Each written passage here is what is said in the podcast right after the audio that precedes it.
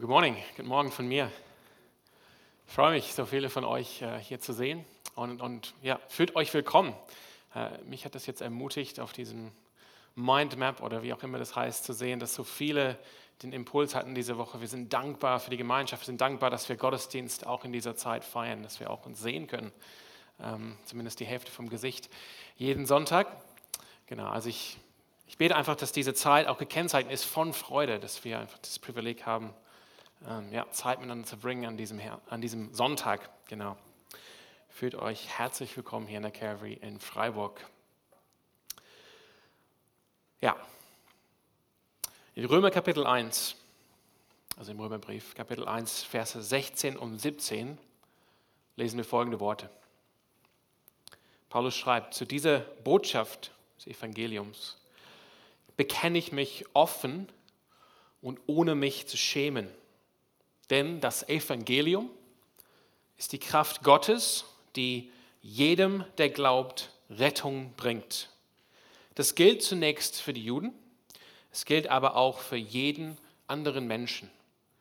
Denn im Evangelium zeigt uns Gott seine Gerechtigkeit, eine Gerechtigkeit, zu der man durch den Glauben Zugang hat. Sie kommt dem zugute, der ihm vertraut. Darum heißt es in der Schrift, der Gerechte wird leben weil er glaubt. Ich denke, in, hier in Europa, hier in Deutschland, hier in Südbaden, hier in Freiburg, wir brauchen, wir brauchen das Evangelium von Jesus Christus, die gute Nachricht von Jesus Christus.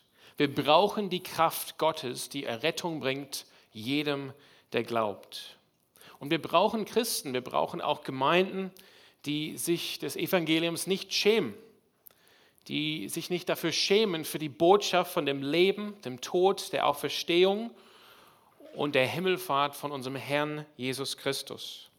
Nicht nur das, wir brauchen äh, Christen, wir brauchen Gemeinden, die, die, die rechnen mit Gott, die, die zählen auf Gott, die, die gehen davon aus, diese Kraft, diese Macht des Evangeliums wird auch heute wirksam. Die vertrauen auf das Evangelium und auf diese Botschaft als die Kraft Gottes, Leben zu verändern, Nationen zu retten und Zivilisationen zu schaffen. Das brauchen wir. Und es gibt natürlich immer Grund, haben wir auch gesehen, war auch stark, Gott dankbar zu sein, auch ein dankbares Herz zu haben. Und doch ähm, lade ich euch ein, ein bisschen so auf unser Land, auf unseren Kontinent zu blicken. Und ich denke, wenn wir das ein bisschen geistlich betrachten, dann sehen wir, wir haben hier ein Problem. Wir haben ein Problem. Wir werden ähm, zweimal, also auf jeden Fall hier in Baden-Württemberg auf jeden Fall, zweimal dieses Jahr ähm, zur Wahl gehen. Wir wollen ein neues Parlament wählen für Baden-Württemberg. Wir werden auch ein neues Parlament wählen im September für Deutschland. Aber das Problem, was wir haben in Deutschland, in Baden, in Freiburg, in, in Europa, ist jetzt nicht, eine, nicht ein Problem, was eine Wahl lösen kann, weil es jetzt nicht ein Problem ist mit einer politischen Lösung. Ich hatte ein interessantes Gespräch äh, diese Woche mit einem anderen Leiter hier, in, einem christlichen Leiter hier in Freiburg und wir haben, wir haben ein bisschen so ähm, die Situation angeschaut und dann hat er gesagt, das Problem, was wir als Nation, Deutschland, als Kontinent haben, ist, dass wir Gott vergessen haben nicht nur das, dass wir teilweise zu dem Punkt kommen, wo wir vergessen haben, dass wir Gott vergessen haben. Und ich glaube, wir, wir, wir, dürfen nicht ähm, uns, wir dürfen, wir dürfen nicht in die Irre geführt werden durch, äuß, wie, wie, wie, die Dinge manchmal äußerlich aussehen. Das, ja klar, wir haben eine Kirche in jedem Dorf. Ne? Aber ich glaube, als Gesellschaft sind wir wie der verlorene Sohn aus dem Gleichnis, was Jesus erzählt hat in Lukas 15. Wir leben von dem Geld von jemandem anderen. Wir leben von Kapital, was uns nicht gehört. Und in diesem Fall leben wir als Gesellschaft, als Nation von dem Vermächtnis von einem Evangelium, was auf diesem Kontinent tausend Jahre Kontinent, den Kontinent geprägt hat. Aber wie es bei dem verlorenen Sohn war, uns geht das Geld langsam aus. Uns geht das Kapital aus. Und ich denke, äh, dieses Problem hat einen Namen. Und ähm, ja, ich möchte jetzt hier nicht äh, streiten über Definition, aber ich würde sagen, der, der Name dieses Problems ist der, der Säkular, Säkularismus. Und zwar die, das ist die Idee, oder was meine ich damit? Die Idee, dass man ein Land, eine Zivilisation machen kann, irgendwie, dass es läuft ohne Gott. Und das heißt auch für jeden Einzelnen von uns, das Problem ist, dass wir denken, wir können unser Leben leben ohne Gott und es wird irgendwie klappen, es wird funktionieren auf Dauer. Und es ist nicht so. Ich denke, wenn Europa gerettet werden will, wenn wir Rettung als Nation, als, als Zivilisation erfahren wollen, dann, brauchen, dann wird das kommen. Diese Rettung wird kommen durch eine tiefe, wahrhaftige nachhaltige Erneuerung und Reformation. Das ist die Hoffnung, das ist die, die Lösung für das Problem. Was meine ich? Also das ist ein bisschen geistlich, ein bisschen abstrakt, vielleicht ein bisschen fromm. Ne? Tiefe, wahrhaftige, nachhaltige Erneuerung und Reformation. Ich meine, das heißt, dass wahre Christen alles einsetzen für das Königreich Gottes und für die Herrlichkeit von Jesus Christus und dabei auch eine echte Freude haben. Freude an Christus, eine Freude an Jesus. Es wird bedeuten, dass kulturelle Christen, Namenschristen, wahre Christen werden und dass sie dann alles einsetzen, alles aufsetzen auf das Königreich Gottes und für die Herrlichkeit von Jesus Christus und von seinem Königreich. Und es wird bedeuten, dass Nichtchristen zu Christen werden und dann auch alles einsetzen für das Königreich von Jesus für seine Herrlichkeit. Das ist was eine nachhaltige, tiefe, wahre Erneuerung. So sieht eine aus. Es beginnt bei uns, wenn wir meinen, wir sind die wahren Christen, vielleicht sind wir das, aber es wird unsere ganze Gesellschaft durchdringen. Und die Kraft Gottes, die, die Rettung bringt jedem, wirklich jedem, haben wir auch letzten Sonntag gehört, jedem, der glaubt. Das Feuer, das eine solche Reformation, eine solche Erneuerung antreibt, das ist das Evangelium. Ich, ich, ich, manchmal so ist die Gefahr da, man denkt, nee, es kann doch nicht so einfach sein. Es kann doch nicht so einfach sein. Und natürlich ist da viel Raum zu überlegen für unseren Kontext, wie, wie kann ich die Botschaft über Christus sprechen in diese Gesellschaft? In welchem Milieu befinde ich mich? Wie kann ich die Menschen erreichen in diesem Milieu? Ganz klar gibt es diese Freiheit und diesen Raum da.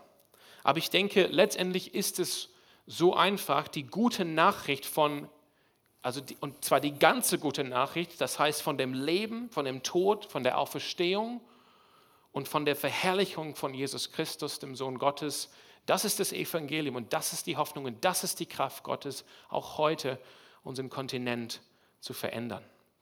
Und das ist genau das Evangelium, was Petrus predigt in seiner zweiten Ansprache hier an Pfingsten durch die Kraft des Heiligen Geistes. Das ist, was wir gehört haben in unserem Text hier heute Morgen. Und, als, und ich, ja, ich lade euch ein, ähm, auch dabei zu sein, zu, zu, zu glauben, auch zu hoffen, auch dafür zu beten. Unsere Nation, wir als Nation hier in Deutschland, wir, wir brauchen diesem Evangelium zu glauben und auch das Evangelium zu verstehen wenn wir hier diese Erneuerung erleben wollen.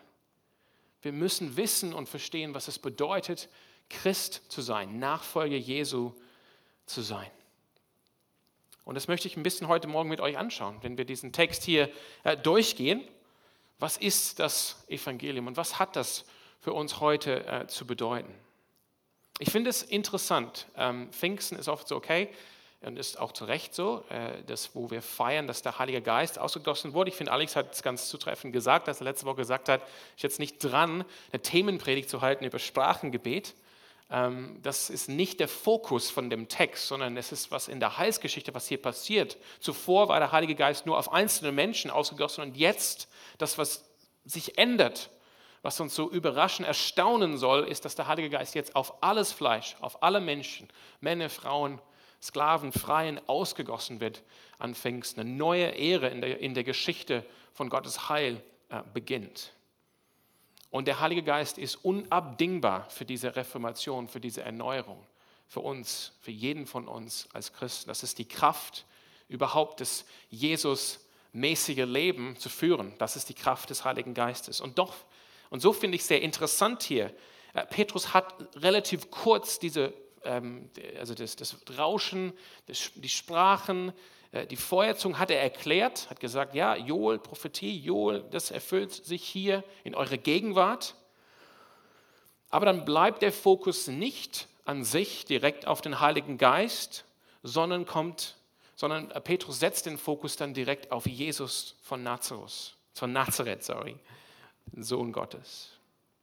Das heißt, die beste Erklärung, die vollste Erklärung für Pfingsten liegt eben im Leben, im Tod, in der Auferstehung und Verherrlichung von Jesus Christus.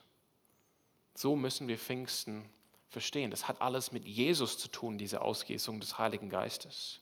Dieses Evangelium, diese, diese Botschaft, man kann sich das so vorstellen, das soll jetzt diese heiße Sonne sein und dass unser ganzer christliches Leben ist umkreist diese Sonne des Evangeliums. So kann man sich das vorstellen. Das Evangelium gibt uns Hitze, Licht ähm, für das ganze Leben. Ganz Jesus Christus für ganz unser Leben.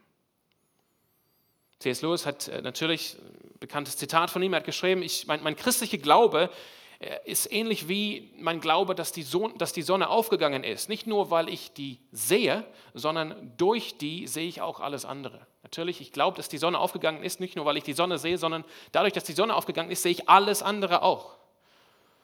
So soll der christliche Glaube sein nach C.S. Lewis. Und wir kommen hier zum ersten Teil. Ich möchte auch meine Bibel aufschlagen im Vers ähm, 22. Und Petrus geht hier die ganze Geschichte von Jesus durch. Und wir wollen sehen, was das alles zu tun hat mit unserer Erlösung, mit unserem Heil. Und er fängt hier an, indem er spricht von dem Leben und von dem Dienst von Jesus Christus. Apostelgeschichte 2, Vers 22. Ich finde es interessant, er macht es ganz deutlich. Hier ist der Fokus Ihr Leute von Israel, hört her, bei dem, was wir zu euch sagen haben, geht es um Jesus von Nazareth. Das ist hier der Fokus. Und er spricht hier, dass Jesus ein, ein Mensch war wie wir und doch wurde er bestätigt von Gott durch Zeichen und durch Wunder.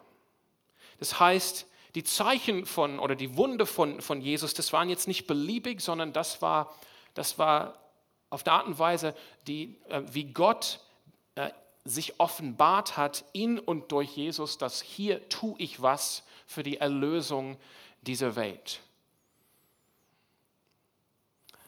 Man kann die Wunde von Jesus so verstehen. Das ist eine andere Art und Weise, wie Gott sagt, das ist mein Sohn, den ich liebe. Hört auf ihn. Hört auf ihn, hört ihm zu, schau, was ich tue durch ihn und hört auf ihn. Das heißt, oft, ich glaube, als Christen denken wir, wenn es um unsere Erlösung geht, dann ist das Leben von Jesus ein bisschen so zweitrangig. Eigentlich, was wichtig ist, was am Kreuz passiert. So Karfreitag, das ist der Mittelpunkt, alles andere. Hm. Aber an Karfreitag, das ist halt so das Wichtigste. Da werden wir wirklich erlöst. Aber Petrus will hier sagen, nein, nein, nein, die, die, die, die, Kreuzigung am Karfreitag ist nicht eine beliebige Kreuzigung, es ist die, die Kreuzigung von diesem Jesus von Nazareth den, den Gott bestätigt hat durch Zeichen und Wunder. Die Zeichen und Wunder von Jesus deuten zum einen auf seine Lehre. Wir erkennen hier, wir als Menschen, wir brauchen Weisheit. Wir sind dumm. Wir wissen nicht, wie man lebt. Ich bin total dumm. Ich mache also jede Woche, jede Woche werde ich daran erinnert von meiner Frau, dass ich nicht weiß, wie man lebt. Und ich glaube, euch geht es auch so. Wir machen alle Fehler. Uns fehlt die Weisheit zum Leben. Und Jesus kommt und er lehrt mit Autorität und die Leute sind so, wow, das haben wir noch nie gehört. Er redet mit Autorität. Er redet als einer, der weiß, wovon er spricht. Er zeigt uns die Weisheit, die wir brauchen zum Leben. Das ist der Anfang von der Erlösung. Wir brauchen diese himmlische, diese göttliche Weisheit für das Leben. Und die, die Zeichen und Wunder deuten darauf, diese Lehre ist verlässlich. Dahinter steckt Gott.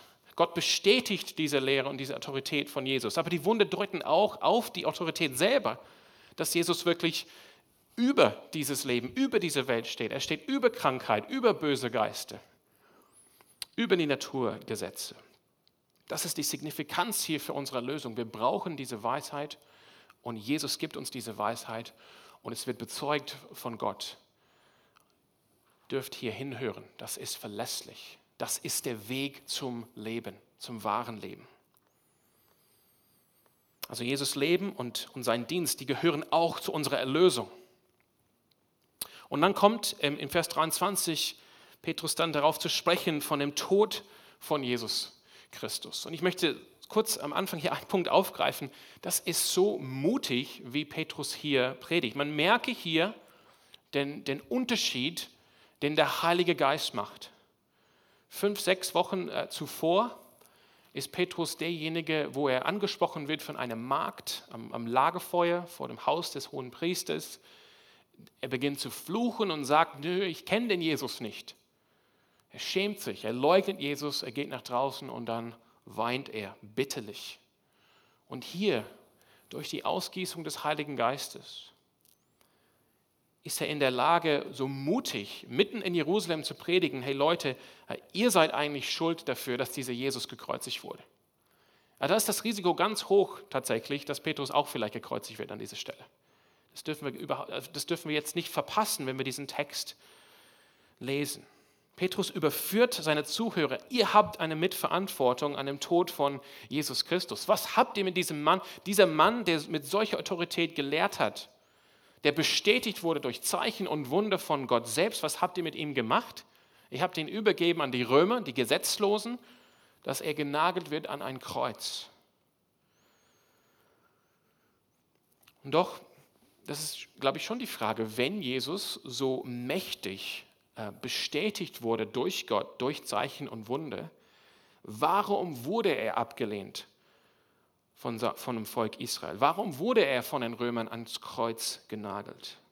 Und wir sehen hier ein, ein, ein, eine Idee, ein Konzept, was wir immer wieder begegnen werden in der Postgeschichte. Es war Gottes Plan. Es war Gottes Plan, Gottes Wille, dass das passiert.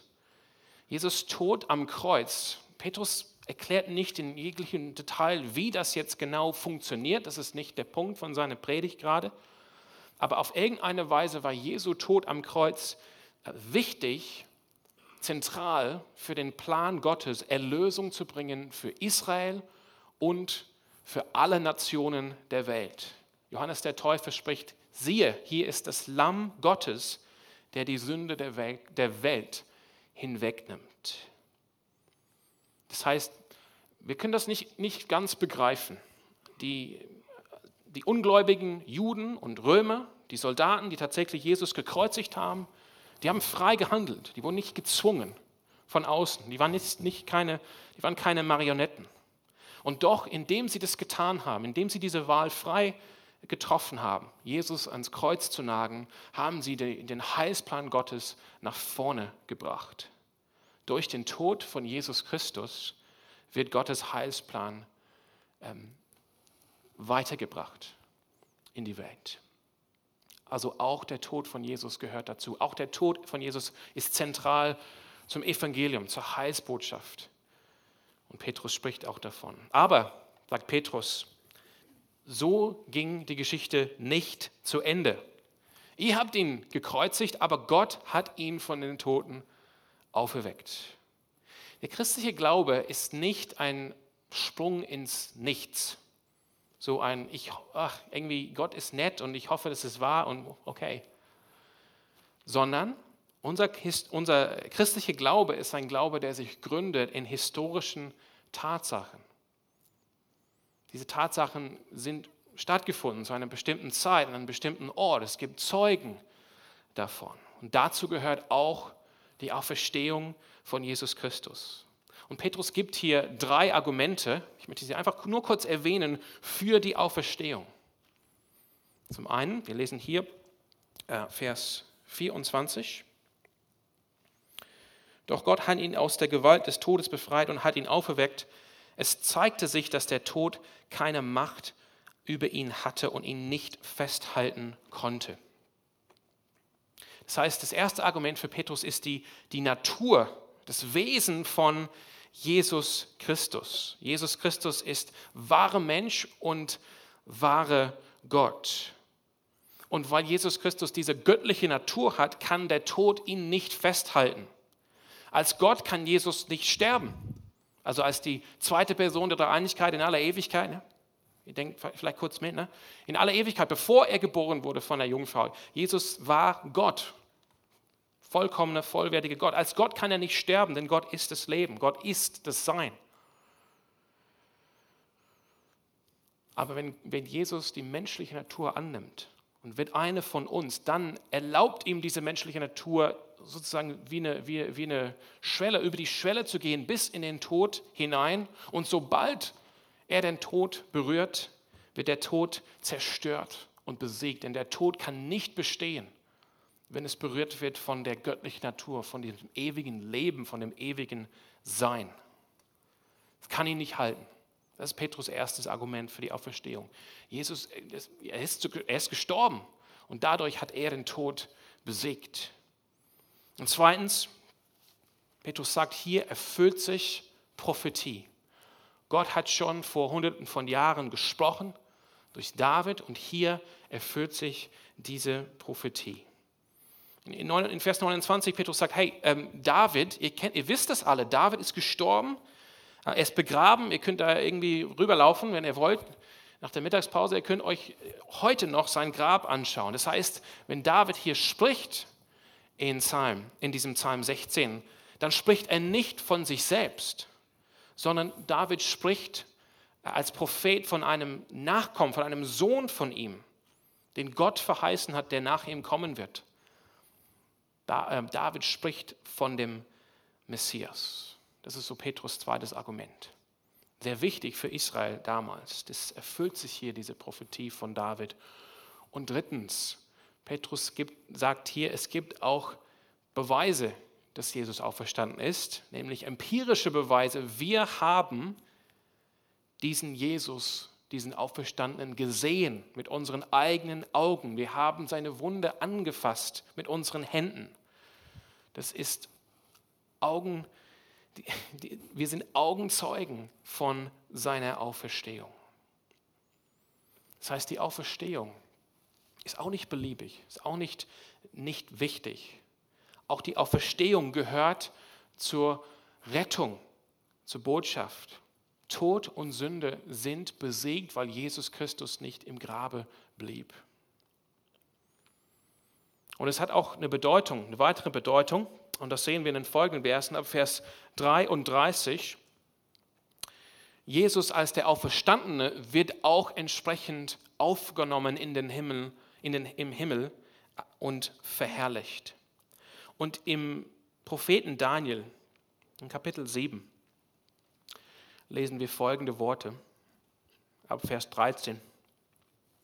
Daniel schreibt hier, ich sah in einer Vision in der Nacht und siehe, es kam einer mit den Wolken des Himmels wie eines Menschen Sohn und gelangte zu dem, der uralt war, und wurde vor ihn gebracht.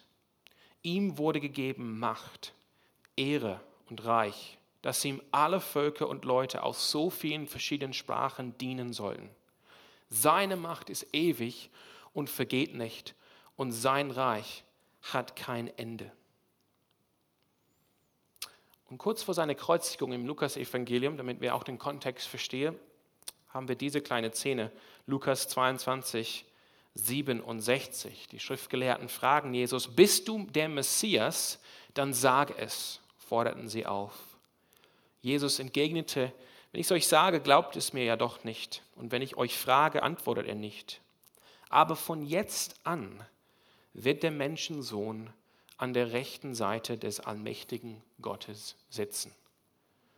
Und damit war das Gespräch zu Ende vor dem hohen Priester. Und die haben beschlossen, ihn zu kreuzigen. Ist so wichtig und es gibt so viel, was wir hier so ansprechen könnten, was wir verstehen könnten. Aber die, die Auferstehung und dann die Himmelfahrt von Jesus, das gehört auch zu dieser Botschaft unserer Erlösung. Es gehört auch zu unserer Erlösung von Gott. Diese Dinge, die, die Himmelfahrt Jesus bestätigt Jesus als Herr und als Messias. Jesus hat den, den, den Tod besiegt, die Sünde besiegt am Kreuz und als siegreiche Herrscher kommt er in die Gegenwart Gottes und bekommt ein Königreich zugesprochen. Er setzt sich zu Rechten Gottes des Vaters und das will sagen, er regiert, das ist ein Thron, er regiert hier, er, sitzt auf Davids Thron als Herr, als Messias. Und er hat diese Herrschaft bekommen, diese Autorität bekommen, diese Herrlichkeit, diese Souveränität bekommen. Dort sitzt er jetzt.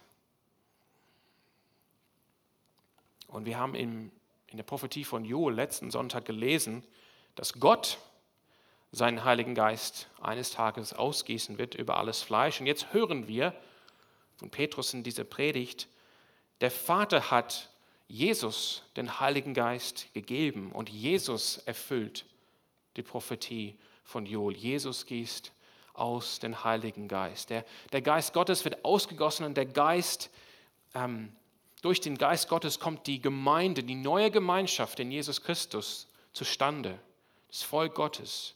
Und es beginnt die Eroberung der Nationen durch das Evangelium.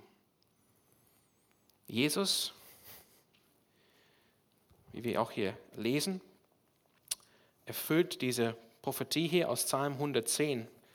Der Herr sagte zu meinem Herrn, also Gott der Vater spricht zu Jesus Christus, setze dich an meine rechte Seite, bis ich deine Feinde zum Schemel für deine Füße gemacht habe. Also Jesus im guten Sinne, er legt die Füße jetzt hoch. Ne? Seine Feinde werden besiegt durch das Evangelium. Das Evangelium beginnt jetzt, alle Nationen zu erobern.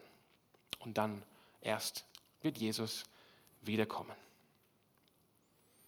Also hier diese Verherrlichung von Jesus, die Himmelfahrt von Jesus gehört auch zu unserem Heil, gehört auch zu unserer Erlösung, zu unserer Rettung. All diese Dinge, sein, das Leben von Jesus mit seiner Lehre, mit seinen Wundern, sein Tod am Kreuz, seine Auferstehung, seine Himmelfahrt, das alles ist die gute Botschaft. Das alles ist zentral für unsere Erlösung. Und nicht nur für unsere, sondern für die der ganzen Welt. Das ist das Evangelium.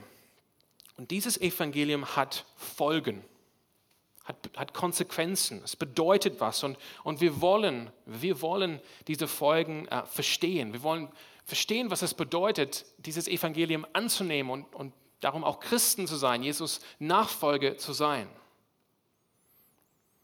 Diese Folgen ergeben sich direkt aus diesem Text, direkt aus dieser Predigt von Paulus. Wenn Jesus Christus von den Toten auferstanden ist in dieser Welt, das will uns Petrus hier sagen durch die Himmelfahrt, dass er als Sohn des Menschen in die Gegenwart Gottes gekommen ist.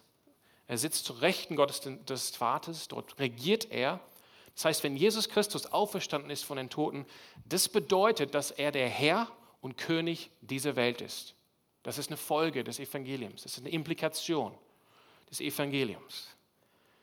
Jesus ist der König dieser Welt. Er ist der Herrscher dieser Welt. Und er hat Autorität in allem. Es ist immer noch, glaube ich, manchmal zu abstrakt für uns. Jesus sagt es selber in Matthäus 28, alle Macht und alle Autorität im Himmel und auf Erde ist mir gegeben. Jesus ist die höchste Autorität, immer und überall. Und wir wollen das bitte verstehen, begreifen und wir wollen leben, als wäre das wahr. Das ist Glaube. Glauben im Evangelium gegenüber ist jetzt nicht gewisse Fakten anzunehmen, gewisses Kopfwissen irgendwie zu nicken, ja, ja, auferstanden, ne? sondern wirklich Glaube heißt, ich setze, ich lebe mein Leben, als wäre das wahr. Ich meine, das machen wir jeden Tag. Ne? Wir, wir, wir, wir, wir glauben, dass unsere Autos Bremsen haben. Wir setzen sogar unser Leben aufs Spiel. Wir glauben, dass wenn wir drücken, dass das Auto bremst. Das ist Glaube, Vertrauen. Ich, wenn ich in mein Auto steige und sage, ja, ja, mein Auto hat Bremsen, ich glaube an die Bremsen, ich setze mein Leben da, ich, ich verlasse mich darauf, dass das wirklich so ist. Wie ist es, wenn es um das Evangelium geht? Wie ist es, wenn es um die Königsherrschaft von Jesus geht? Leben wir unser Leben, als ob das wirklich so ist? Verlassen wir uns darauf? Es ist so, er ist der König, die höchste Autorität.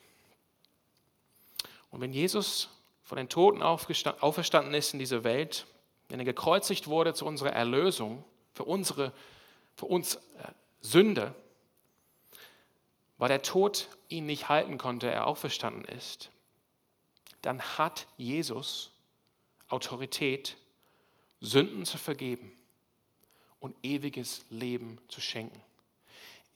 Versteht ihr, was ich meine? Erst für uns, erst ne, das Lamm Gottes, das für die Sünden der Welt gestorben ist. Durch seine Auferstehung besiegt er. Er hat den Sieg über Tod und über Sünde. Und es das heißt, er hat jetzt die Autorität, alle Autorität, hat die Autorität, Sünden zu vergeben. Und er hat die Autorität, ewiges Leben zu, zu geben. Er hat die Autorität, uns, dir, das ewige Leben zu schenken und uns, dir, deine Sünden zu vergeben.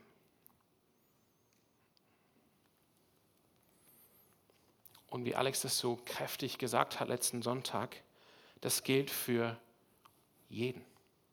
Jeder, der den Namen des Herrn anruft, wird gerettet werden. Vergebung deiner Sünden und Auferstehung von den Toten, ewiges Leben, das wird dir hier und heute angeboten durch Jesus. Und es wird allen angeboten. Und drittens, dritte Folge vor euch, es gibt so viele Folgen, aber ich habe nur drei gebracht. Biblische Zahl. Wenn Jesus von den Toten auferstanden ist in dieser Welt und wenn er unser Erlöser ist, er schenkt uns die Vergebung der Sünden, er schenkt uns, dass wir selber eines Tages auferstehen werden von den Toten, ewiges Leben haben werden. Wenn er der König, der Herrscher dieser Welt ist, dann hat Jesus, und hier wird es vielleicht auch unangenehm, jetzt hat Jesus die Autorität, die Herrschaft, die Macht, uns zu sagen, wie wir zu leben haben. Das hat er. Jesus hat einen Anspruch auf unser Leben. Er ist unser König. Er hat die Autorität von uns, gewisse Dinge einzufordern. Er hat die Autorität, Deutschland, von Deutschland einzufordern, dass wir in diesem Land, in dieser Nation gewisse Dinge tun. Und nicht nur das, er hat auch die Autorität, uns zu sagen, dass wir mit gewissen Dingen aufhören sollen. Und er hat auch die Autorität, Deutschland zu sagen, wir mögen bitte von gewissen Dingen auf, wir, müssen, wir mögen bitte gewisse Dinge aufhören. Das nennt sich Umkehr. Das nennt sich Buße. Und ja, wenn ich kurz überlege, was, was heißt das für unser Land hier in Deutschland? Ich denke, dass zumindest für den Anfang würde das heißen, dass wir als ein Land, wir als Deutschland, dass wir aufhören, Gott, Vater, Sohn und Heiliger Geist zu beklauen, was Anbetung betrifft. Wir ehren Gott nicht. Wir beten Gott nicht an in diesem Land. Wir haben vergessen, ihn anzubeten. Wir haben Gott vergessen. Und wie mein Kollege sagte diese Woche, wir sind dabei zu vergessen, dass wir Gott vergessen haben. Es soll eigentlich nicht zu abstrakt für uns sein. Es soll eigentlich unsere Herzen brechen, wenn wir sehen, hier ist ein Land eigentlich von Überfluss, eigentlich von Wohlstand, eigentlich geht es uns richtig gut. Und dabei geben wir Gott nicht die Ehre. Wir beten Gott nicht an. Wir sind ihm nicht dankbar und wir vergessen ihn. Das ist Sünde und es braucht Umkehr, es braucht Erneuerung, es braucht Reformation. Das bedeutet, dass wir aufhören, Gott nur zu ehren mit unseren Lippen, wenn unsere Herzen fern sind von ihm. Und ich denke auch, wir sind aufgefordert, auch als Land, umzukehren von Stolz, von Arroganz, auch von sexueller Unzucht und ihn zu suchen. Die Zuhörer damals, die haben diese Botschaft von Petrus gehört, die haben die ganze Geschichte von Jesus gehört, zusammengefasst in diese Predigt. Und sie haben die Frage gestellt. Sie waren erstens bis ins Innerstes getroffen. Die haben erkannt, ist ein Problem.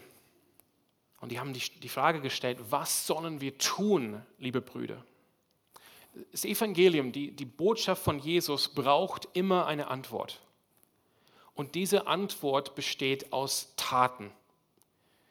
Die Frage ist, angesichts dieser Wahrheit, angesichts dieser Autorität, angesichts dieser Herrschaft von Jesus Christus, angesichts diesem Angebot von Sündenvergebung, von Barmherzigkeit, von Gnade, vom ewigen Leben, von Erneuerung, von Erweckung, von Reformation. Was sollen wir tun? Was sollen wir tun?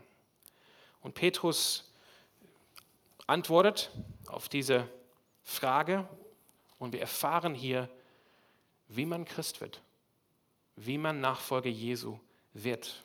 Und das hier ist auch die, die richtige oder die, die ideale Antwort auf das Evangelium. Das sind fünf Dinge und ich möchte sie sehr kurz mit euch durchgehen. Fünf Dinge, die hier zusammengehören als die richtige Antwort auf das Evangelium. Und wir wollen diese Dinge, die Petrus zusammenhält, nicht auseinanderbringen. Das tun wir aber leider viel zu oft. Wir wollen sie zusammenhalten. Das heißt, sie, sie geschehen jetzt nicht alles aufeinander unbedingt, in jedem Fall, in jedem, bei jedem Menschen, aber doch gehören sie zusammen. Sie haben eine gemeinsame Aussage hier und sie beschreiben, wie werde ich, wie werde ich Nachfolger Jesu, wie werde ich Christ. Das erste ist, wir glauben. Das ist interessant, Petrus ähm, sagt hier, die sollen äh, umkehren er erwähnt jetzt nicht den Glauben, aber wir können das so schließen aus dem Kontext. Wenn sie der Botschaft nicht glauben, was Petrus gerade gepredigt hat, dann würden sie auch nicht fragen, okay, was sollen wir tun? Dann würden sie einfach weglaufen. Das heißt, diese Botschaft, die gute Nachricht von dem Leben, Tod, Auferstehung und Verherrlichung von Jesus Christus ist zu glauben. Wir müssen unser Vertrauen darin setzen. Das heißt, und hier ist auch, glaube ich, die, eine der Quellen für Erneuerung und Reformation, auch in unserem Land, auch in unserer Zeit. Das heißt, wir wollen leben, als, als wäre diese Botschaft wahr. Darauf kommt es an. Man kann jetzt nicht äh, Christ sein und diesem Evangelium nicht glauben. Und dann heißt es äh, Umkehr oder dass wir Buße tun.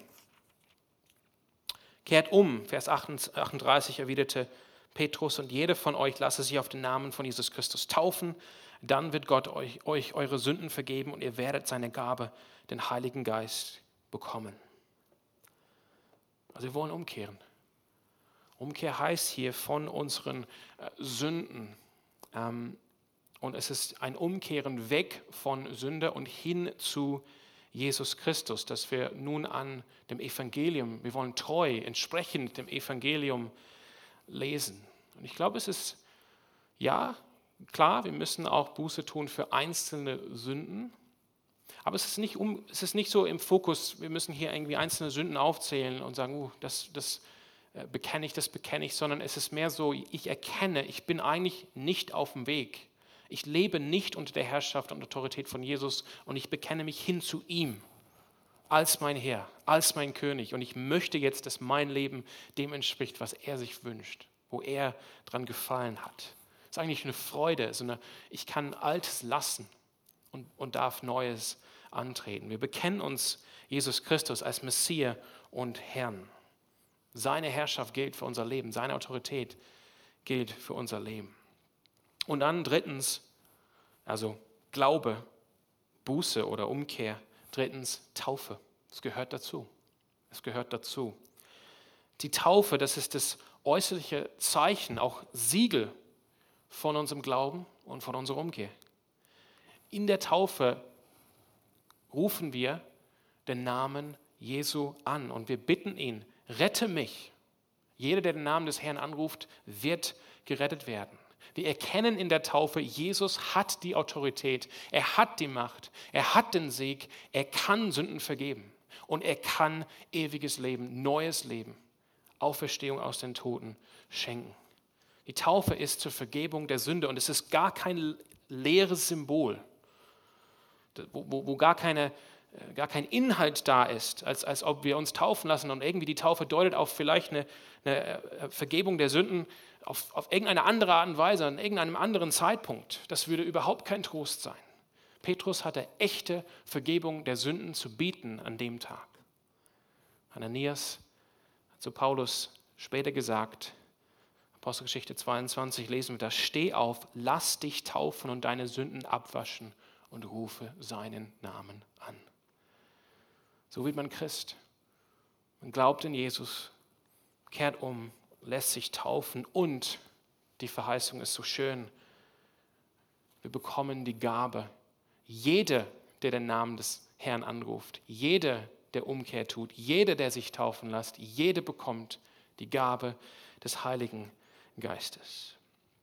Und auch hier ist der Heilige Geist jetzt nicht so ein, oh, hier, Bonus, ähm, Gaben, keine Ahnung, Früchte für uns Frommen, verstehen wir, das was das bedeutet, sondern der Heilige Geist ist uns gegeben, um unsere Beziehung zu Christus, Beziehung zu Gott vollkommen zu erneuern, vollkommen zu verändern. Nicht mehr sind wir, nicht mehr kommen unsere Anweisungen auf steinernen Tafeln. Wir lesen ab und versuchen umzusetzen, sondern der Heilige Geist erneuert unsere Herzen, dass wir eine innige und innerliche Beziehung mit Christus haben. Und diese Verheißung ist für alle. Alle, die Gott zum Glauben äh, rufen wird, durch alle, also nicht nur, nicht nur für diese Zuhörer an Pfingsten, auch für die, für die nachfolgenden Generationen. Das heißt, es gilt auch noch heute in dieser Zeit. Und es ist nicht nur für dort in Jerusalem, sondern bis ans Ende der Welt, so weit, wie Gott Menschen ruft. Das ist das vierte, der Heilige Geist. Und fünftens, Christ werden heißt, man wird Teil von einer neuen Gemeinschaft. Man wird Teil von einer neuen Gemeinschaft, eine Gemeinschaft, die geschaffen wird durch den Heiligen Geist. Petrus sagt hier äh, im Vers 40, lasst euch retten aus dieser verdorbenen Generation. Petrus bittet hier nicht um private, individuelle Bekehrungen, sondern sein Anliegen hier, hier ist ein öffentliches Identifizieren zusammen mit anderen, die auch Jesus bekennen. Wir sind eine neue Gemeinschaft. Wir gehören zu Jesus Christus. Wir müssen hier unsere Generation, wenn man will, oder unsere Gemeinschaft ändern. Wir sind Mitglieder einer, ohne Jesus Christus sind wir Mitglieder einer verdorbenen Generation. Eine Generation, die früher oder später das Gericht erfahren wird. Und Petrus sagt, lasst euch retten daraus, lasst euch gemeinsam retten daraus und kommt in eine neue Gemeinschaft, eine neue Generation, nämlich die, die gerettet wird. Und das ist die Gemeinde, das ist die Gemeinschaft.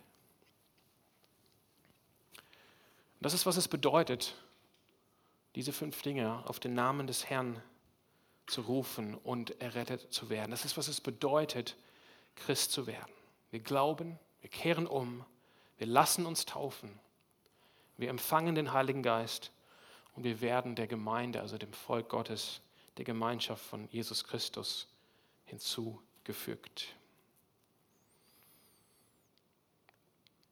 Und ich möchte einfach hier schließen, ähm, euch einladen, hierfür zu beten. Für unser Land, für unser Kontinent, auch für, vielleicht auch für dich, vielleicht auch für Menschen in, in deiner Nähe, die diese Erneuerung, diese Veränderung nicht erlebt haben. Ich glaube, das ist hier die Hoffnung, die wir haben. Dieses Evangelium von Jesus Christus, diese Botschaft von ihm. Es geht um ihn. Es geht um sein Leben, seine Lehre, seine Wunder, sein Tod, seine Auferstehung und seine Verherrlichung. Und wir wollen dafür beten. Und wenn du heute hier bist, ich meine, ihr habt jetzt gehört, was es heißt, Christ zu werden. All diese Dinge gehören dazu. Und wir wollen eine Taufe hier machen an Ostern. Und ich habe so überlegt heute Morgen in der Bahn auf dem Weg hierher, eigentlich würden wir gerne eine Taufe jeden Sonntag machen.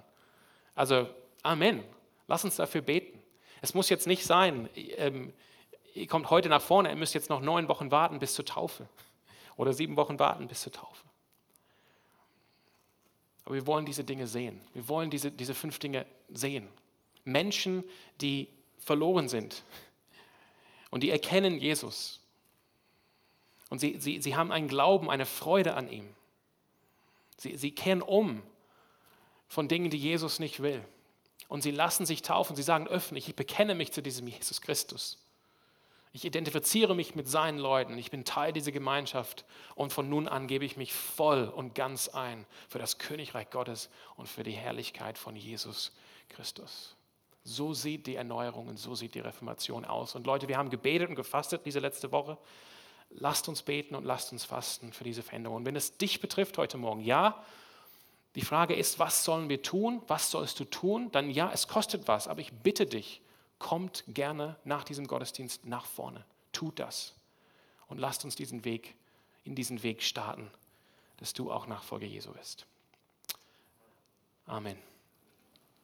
Herr Jesus, ähm, ich bete jetzt für, für uns als Gemeinde. Ich bete, dass wir erfrischt werden mit, der, mit dem Evangelium, dass wir auch eine neue, ein neues Staunen bekommen über auf der einen Seite die, wie einfach diese Botschaft doch ist und wie zentral du bist als Person, als Mensch, du Christus. Und dass es unser, in unserem Glauben um, um eine Person geht, um dich, dass wir dich kennen. Das ist das ewige Leben. Und auf der anderen Seite, Herr Jesus, bitte ich dich, dass du mächtig von deinem Heiligen Geist ausgehst, dass wir uns hier Gedanken machen können, dass wir, dass wir gemeinsam uns zusammentun können, um zu beten und uns, um zu überlegen, wie kommunizieren wir diese Botschaft am besten heute in unsere Stadt. Freiburg im Breisgau, in unserer Region, in unserem Land. Herr, schenke deine Gemeinde ein neues Erkenntnis über deine Autorität, dass du der Herrscher bist, du der König bist. Und lass uns wirklich, gib uns die Kraft, unser Leben wirklich so zu gestalten, dass, es, dass unser Leben zeigen, wir glauben, dass das wahr ist. Und entsprechend treffen wir Entscheidungen, entsprechend haben wir Priorität in unserem Leben, weil wir glauben, das Evangelium ist wahr und deine Autorität ist wahr. Und Jesus, schenke uns auch eine neue Liebe für unser Land, für unseren Kontinent, auch für unsere Stadt und Region. Dass wir, dass wir so eine heilige Unzufriedenheit haben. Dass wir wirklich sehen wollen, wie Menschen ein neues Leben in Christus bekommen. Und dazu bedarf es, glaube ich, auch, Jesus, dass wir auch entdecken, die neue, die frische, die Freude selber von dem neuen Leben in dir. Das kannst du durch deinen Heiligen Geist schenken und wir bitten dich, höre heute das Gebet deiner Kirche. Amen.